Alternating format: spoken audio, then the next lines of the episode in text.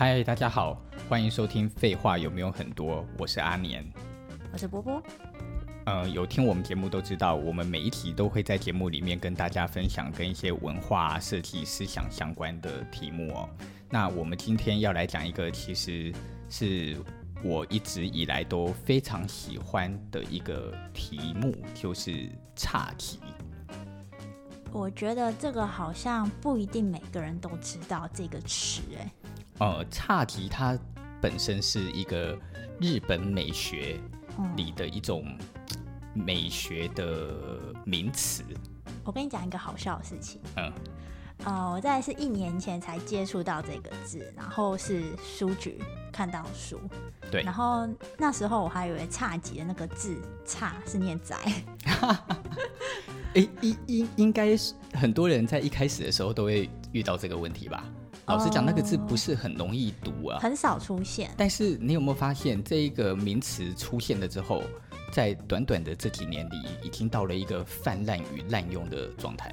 有，就是你会看到很多东西，动不动就说什么差级风格，嗯，什么差级宅，嗯，差级什么差级什么什么都要用差级来形容。对，可是当到底是什么东西？波波，你了解了差级的意义之后，嗯，你有没有突然发现这些用差题做广告的新东西一点都不差级？对，而且显得非常的俗、讽刺跟矫情。哎、欸，阿年来讲一下差题到底是什么好了。OK，差题是什么？我们因因为其实我很认真的在思考说。这一题我们要用什么样的方法在表达？我们之前在讲古奇润一郎的时候，事实上他就是一个非常知识状态的一种的一种表表述。所以呢，事实上我必须要做非常多的功课来来来讲这些东西。它不能够只是用我自己的观感来看事情。可是我就在思考说，我们今天来谈这个差题，我希望。我不再是用很知识的方法做表述，而是可以尽量用我本来看待这件事的方式来讲给大家听。嗯。这是因为我觉得这样子的方法可以让所有的听者觉得最直观、嗯、最感觉这样子。懂？哎，我们还是要来讲一下差级从哪里开始？好啊，我们还是来讲一下侘寂。那讲侘寂，我们就要先理解侘寂的意思嘛。嗯，对。那侘寂这个这两个字的英文叫做 wabi sabi，它是英文还是日文？事实上它是日文，日文，但是英文的写法很好记，哦，就是 w a b i，然后 s a b i，其实很容易就理解了。哦，事实上这是一个新字哦，在古代的日本是没有这两个字的，嗯，这个字的出现距离现在搞不好也不过就五十年而已，很新，甚，甚或是更短。所以你今天你到了日本，你如果去问日本人的当代的现代年轻人说，你知道什么是 wabi sabi 吗？不知道。哦，哎，我记得他是从好像一个日本古代要叫做千利休的人创造出来一个东西。这个人他不到五十年吗？这个人已经一千多年了。哦，只是这个风格、这个做事的行为是在近年才被定义出来，他才被定义出这个名词，嗯嗯，叫做侘寂。嗯，在千利休的那个时代，平安时代，那个时，哎，我讲错了，不是平安时代，是不平安的时代吗？在天地修的那个时代里呀、啊，嗯，事实上没有差题这个名词，嗯，但是拥有的是一个叫做天地修他看待事物的风格。嗯，那这个风格是一直到了近代才被定义叫做差题。嗯哼，那 wabi sabi 它事实上变成的是一个定义美学的一种方式。嗯，呃，回顾一下，就是说在日本的美学里有几个很明确的说法。嗯，例如说，呃，《源氏物语》在谈什么？《源氏物语》在谈的就是物哀，也有人说物之哀。那么这个物哀跟物之哀，它在讲的事情就是对于一个事物的消逝的感叹，嗯，好，例如说，他们认为这个世界上所有的东西都有生命，所以日本的神道教，嗯，他是认为所有天地万物都是生命，一颗石头也是生命，一个叶子也是生命，因此每一个物件随着时间的消亡，或者是流逝或消逝，他们都会对于它。感到叹息。我这样我觉得他们生活中还蛮 down 的感觉，很诗情画意啊。对啊，蛮诗情画意，蛮诗情画意的。所以他们在他们在他们的从古到今的美学里面，他们会对于所有的万物都有感同身受的立场，这是很特别的哦。呃，反观于西方的美学是没有这个道理存在的。物就是物，物就是物。嗯，所以很多人，等一下我们再来讲另外一块。好，哇，所以他们在谈瓦比萨比的时候，瓦比他其实在讲的一一个事情，他就是在讲说，他是一个出世离群的状态。OK，我们也可以说离群所居啊，呃，离离这个我要解吗？离群居所。我远离世俗，这种叫做瓦比。沙比是什么？沙比在讲的就是说，哦，我很孤寂、凋零。嗯，任何事物的孤寂跟凋零，它都可以叫做沙比。感觉有点像小时候在读一些诗词的那些古代中国人那种感觉。那你有没有发现，它跟刚刚我们在讲的物哀，它有一个连接性？一个是物，一个是人。不，呃，在瓦比萨比里谈的也不是人。哦，谈的是一个状态，所以它可以形容物吗？可以，你也可以形容人，你也可以形容人事，你也可以形容一个碗的美感。可以举个例吗？原我我们把这一我们把这个部分的举例拉到越后面，其实它就会越来越清晰。嗯，我们再来谈哦，这里面还有刚刚我们讲的第一个是物哀，第二个。嗯在日本很容易看到的就是优选，这个我觉得很少听到，比较少听到。对，你看物哀、幽玄、侘寂这三个东西，幽玄呢的本质就有点类似之前我们在谈古崎润一郎的音译礼赞。阴翳这两个字代表的就是影子嘛。对，我在阴暗的角落产生的光影，然后在这个光影里看不见的朦胧。这这些看不太到又好像看到的美感，就是一个音译，也叫做优选。哦，他们可以算是相近词。对，那很很好玩。你今天将物哀跟幽玄结合在一起，其实某个程度上你就可以理解成为，它在某个程度上就有点像是差题了。所以差题它就有一点点像是一个结合的状态。嗯。很需要思考，很应该说，对，可能台湾的文化里还没有出现这样子定义的东西。其实，事实上，这个东西的一开头的定义，嗯，就已经本质就是中国人。在中国人过去的五六千年的文化里面，嗯，其实有很多的文学或者是很多看待东西的方法，就已经带有一点点这种东西的味道。例如，古代唐朝的诗，这些诗人们。他们所讲的某些东西，例如我印象中是王维嘛，嗯，他讲的东西有些东西就会跟人世间的万物的无常有关系。只是东方，只是应该说中国人表达这种东西的方法比较直接，所以你在这些诗词里看到的这个东西，它没有那么的唯美派，没有那么的漂亮。可是到了日本人，日本人用了他们自己看待的美感，重新诠释了这些东西之后，哇，它就变成了一个很。标准的属于日本自己的文化的方法，所以你在刚刚在讲的千利休，嗯，事实上千利休在那个时代一千多年前，他就是一个定义了这件事情的一个主要的人。那千利休这个人，他是在什么时代？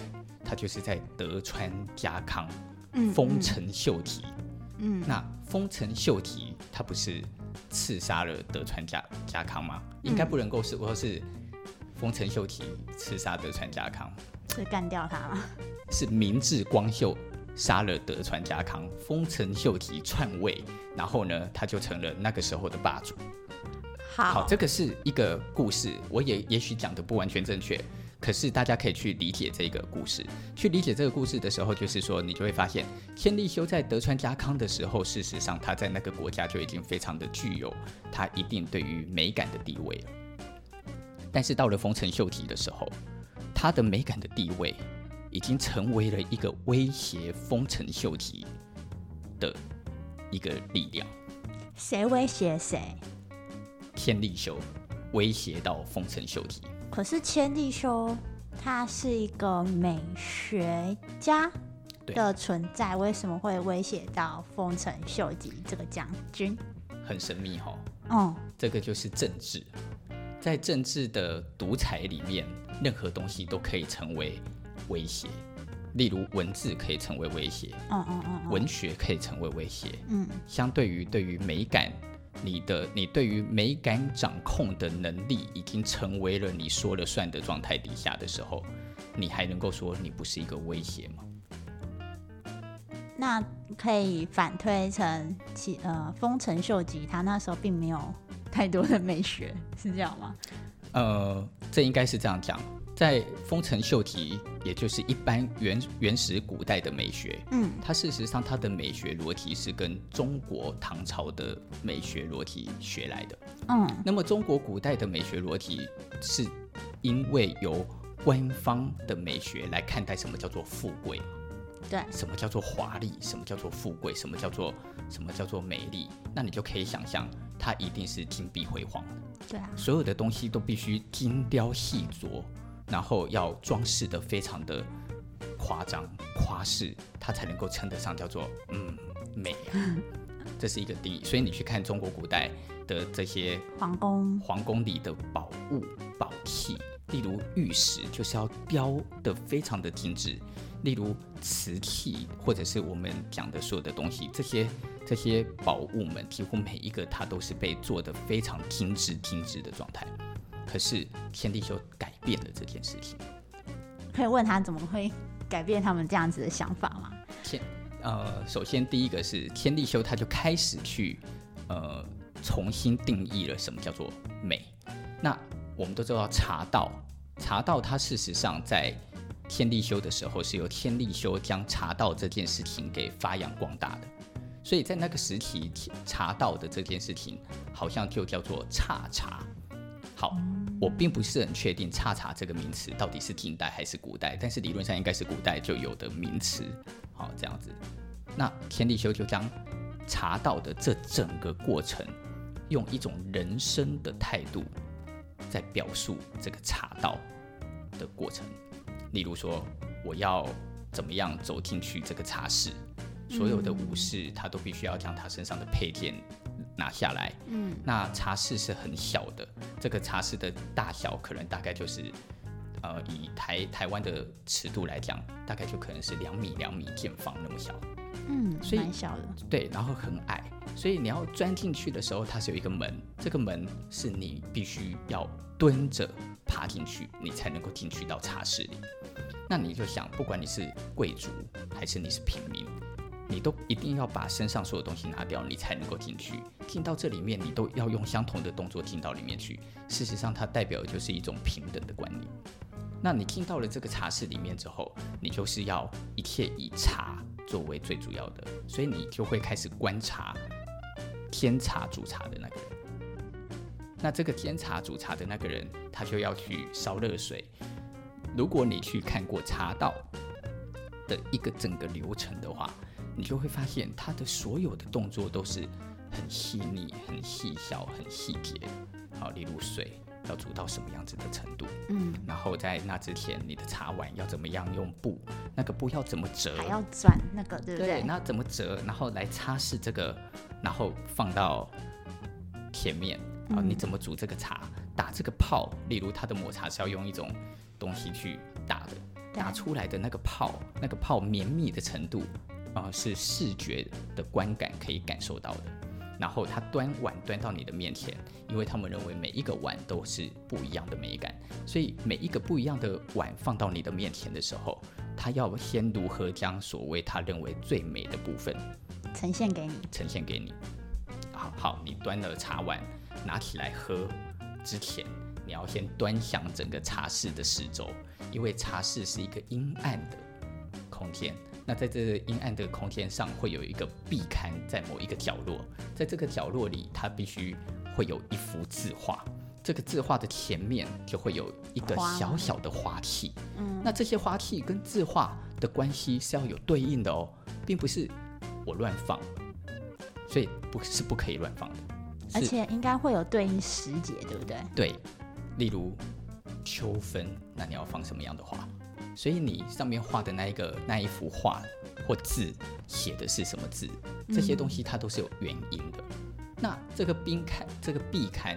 它事实上就是谷崎润一郎曾经在《一一礼赞》里讲到的，他就在讲说茶室里这个阴暗的角落，微微的光打到了壁刊在字画上的时候，你看到了这个字画，你就会感受到这个心境。对，然后这个光影所呈现出来带给你的美，所以这个东西它自己的本身，你就已经看见这一切的动作连接到要你来端详这些事情，这个所有的事情在讲的都是一个过程。变化跟意境，嗯，OK，你都观赏完了，然后所以你就要开始把这一杯茶拿出来喝，哦，你喝喝了一口，然后你就要转碗端详这一个碗的美丽，啊，再喝你三口要把这一个茶喝完，喝到第三口的时候你要发出一些声音嘛，就要把代表你把它，你把主人对待你的这一个，这是一种赞赏之类的。是的，所以你就是要有一个动作，嗯、然后喝完它了之后，再好好端详这个碗，然后放到你的面前。所以他的每一个行为、动作、举止都是有意境的。嗯，我们先不去谈说到底对每一个人来讲这样子的过程有没有意义，可是天地修在那个时期，他能够把这些东西制定出一个那么的有仪式感的过程。事实上，它就让很多很普遍、很普通的事情产生了一种神奇的美感，嗯，赋予他们一个更有存在的意义吧。对，而且天地修为了这件事情，嗯、他花了非常多的时间，他去外面旅游，例如他跑去韩国，嗯、然后或者是那个时代的韩国很落后，或者是他跑去日本的乡下，然后他去各个地方旅行旅游的时候。他就发现很多穷人，他们所使用的器皿，这些器皿呢，都是经由他们为了生活而制造出来的。例如制造出来的杯子，制造出来的碗，制造出来的盘子。那你想啊，穷人他哪来的工艺？呃，还是以使用为优先。是，所以他们捏出来的陶或捏出来的碗。就会歪七扭八了，嗯，很难很美。那你你现在你有没有印象？你去你看到很多日本的碗或杯，嗯，都故意做的歪七歪七扭八的，有，对不对？这就是那个时候的这种美感所流传下来的。那千利休他就发现这种美叫做生命力的美，嗯，因为它在这个是它在它它它之所以存在是为了生存，那这个为了生存的过程。它就很容易因为时间的使用而产生很多的痕迹，嗯，例如它会破掉，例如这种我们说工艺上可能称不上太好的，它可能经过很多的时间，它就更容易产生很多的龟裂，嗯嗯，嗯，甚或是有一些破损，或者是等等等等。可是从天利休的眼中，他发现。这种美，它并不是是一个制式状态的美，是独一无二的，所以他就开始觉得这些东西的美是一般人所无法理解的，他就将它带回去，带回去之后，哎，他所看上的东西，他就定义出了一个他看待的美感，而他看上的东西就开始成为了宝物。当当然，我必须要讲哦，天利休是不是真的如他所言？用这么如此心境的表述在看这些东西，我认为未必，因为天利休某个程度上来讲，我认为他是一个无敌厉害的商人。我也这么觉得，我刚才在想这个东西。所以呢，他从国外带了一些舶来品，或者是从乡间的找了一些舶来品，嗯、这是我个人说法了哈。这些，然后这些这些物品一般人不太理解，而他自己有一个他美学的说服力。他就将这些东西变成了商品，嗯，那变成了商品，你又有能力定义出风格这件事情，嗯，那你想嘛，谁会不开始觉得这些商品就是贵的？他的行销包装跟他的话语权利在那个时代来讲是很厉害的。是的，所以呢，他那个时候就讲啊，他说美，我说了算，这种霸气，超级霸气。所以他就开始将他所找到的这些东西，他认为都独一无二的。当他开始有了话语权，王公贵族们就来找他买东西，或者是跟他要东西嘛？你觉得他赚不赚大钱？好赚啊！给他赚爆了。那你想想看，你可以利用一个美学与美感哦，产生如此强大的话语权，到了可以影响整个国家的地步了。嗯。哦，你说丰臣秀吉就会？怎么会不想杀他呢？哦，会，对不对？哦，好小心眼哦。很小心眼，但那就是那个时代啊，在那个时代里，不要讲是日本，中国也一样啊。嗯、你任何的一个人，如果你有任何的可能性会威胁到，嗯，皇宫贵族里的谁，你不就是很有可能性命就？我突然想到现代，你说对啊，马云之类的，是啊，嗯，现代就看国家嘛，嗯，对，对呀、啊，其实都是一样的道理。嗯，那差级到底到底是什么、啊？我们刚刚讲了好多的由来跟他的故事。如果是我们平常人家在书上看到“侘寂”这两个字，那像我们刚刚讲，有也有稍微一点玄玄的感觉。我们就来用一个最简单的表达来讲这件事情。嗯，侘寂他在讲的这个美感，事实上就是三件事。嗯，第一个他在说这个世界上没有任何东西可以长存。嗯，第二个这个世界上没有任何东西是完美的。第三个就是这个世界上没有任何东西叫做完成的。哦，好，你看哦。我们讲这三件事，用这个逻辑讲的时候，你很容易联想成物品，对，是吧？例如一个房子，嗯，或者是一个物品。可是事实上，差题的这件事情，我觉得它所延伸的广泛度是大于物品的。只是，只是现代面对设计的定义，让这些设计师们滥用了这个词之后，让这个东西仿佛就成了一个风格。所以他们就会去制造假的，嗯，差题嘛。那我们先回头来把这三件事，你看哦，不长存、不完美，然后不完成。嗯，如果我们用这三件事，你就会知道说，这个东西它如何会成为这样。时间，时间就是造成这三件事的一个最主要的事件。这个世界在的任何一个东西在制造的过程中，它就是需要时间。不管是自然的万物也好，还是是一个手做的杯子也好，它都是需要时间才能够被制造出来的。但是在这个制造过程中，它已经不可能是完美的。为什么？因为在任何东西产出与制造的过程中，永远都会有变因。嗯，所以这就是一件事，它就是时间。第二个是没有任何一个东西，它是。能够长存的，因为这个世界上任何事情都会随着时间慢慢改变跟消亡。嗯，就连这个宇宙也是。对，对不对？那再来，这个世界没有任何东西是完美的，这好像就不太需要多做解释。对，蛮主观的东西，是不一定蛮完美。对，你今天就说我们曾经见过的最美丽的女神，嗯，哦。随着时间的演变，她也会老啊。我们曾经见过的金城武那么的帅，现在也会也会有鱼尾纹啊。怎么办？现在还是帅。对啊，但是他经过的时间，嗯，他就会改变。所以差题其实用我们用最简单的逻辑在讲，它就是在讲这件事。我们用最庸俗的方法来谈这个哦，也就是你就会看到有非常多的房子，它就在仿旧。有。所以我们会看到很多的产品，杯子也好，或者是室内设计也好，他们试图想要做出差题的调性，所以他们可能会去找一些看似旧的木料，把墙壁粉刷成好像没有特特别粉刷，然后去找寻一些看似用自然的材质来把它做出来的新东西。嗯，然后他们就会告诉人家说，这是差题。可是它是差题吗？它只它可能只达到了差题里的不完成，不完成。然后另外两项是不完美或不长存。哦，他可能达到了其中的一项，可是他缺的是什么？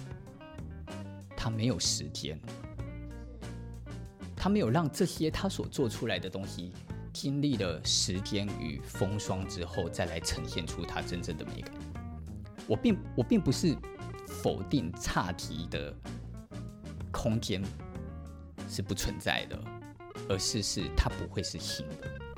应该说最原本的侘寂应该是讲。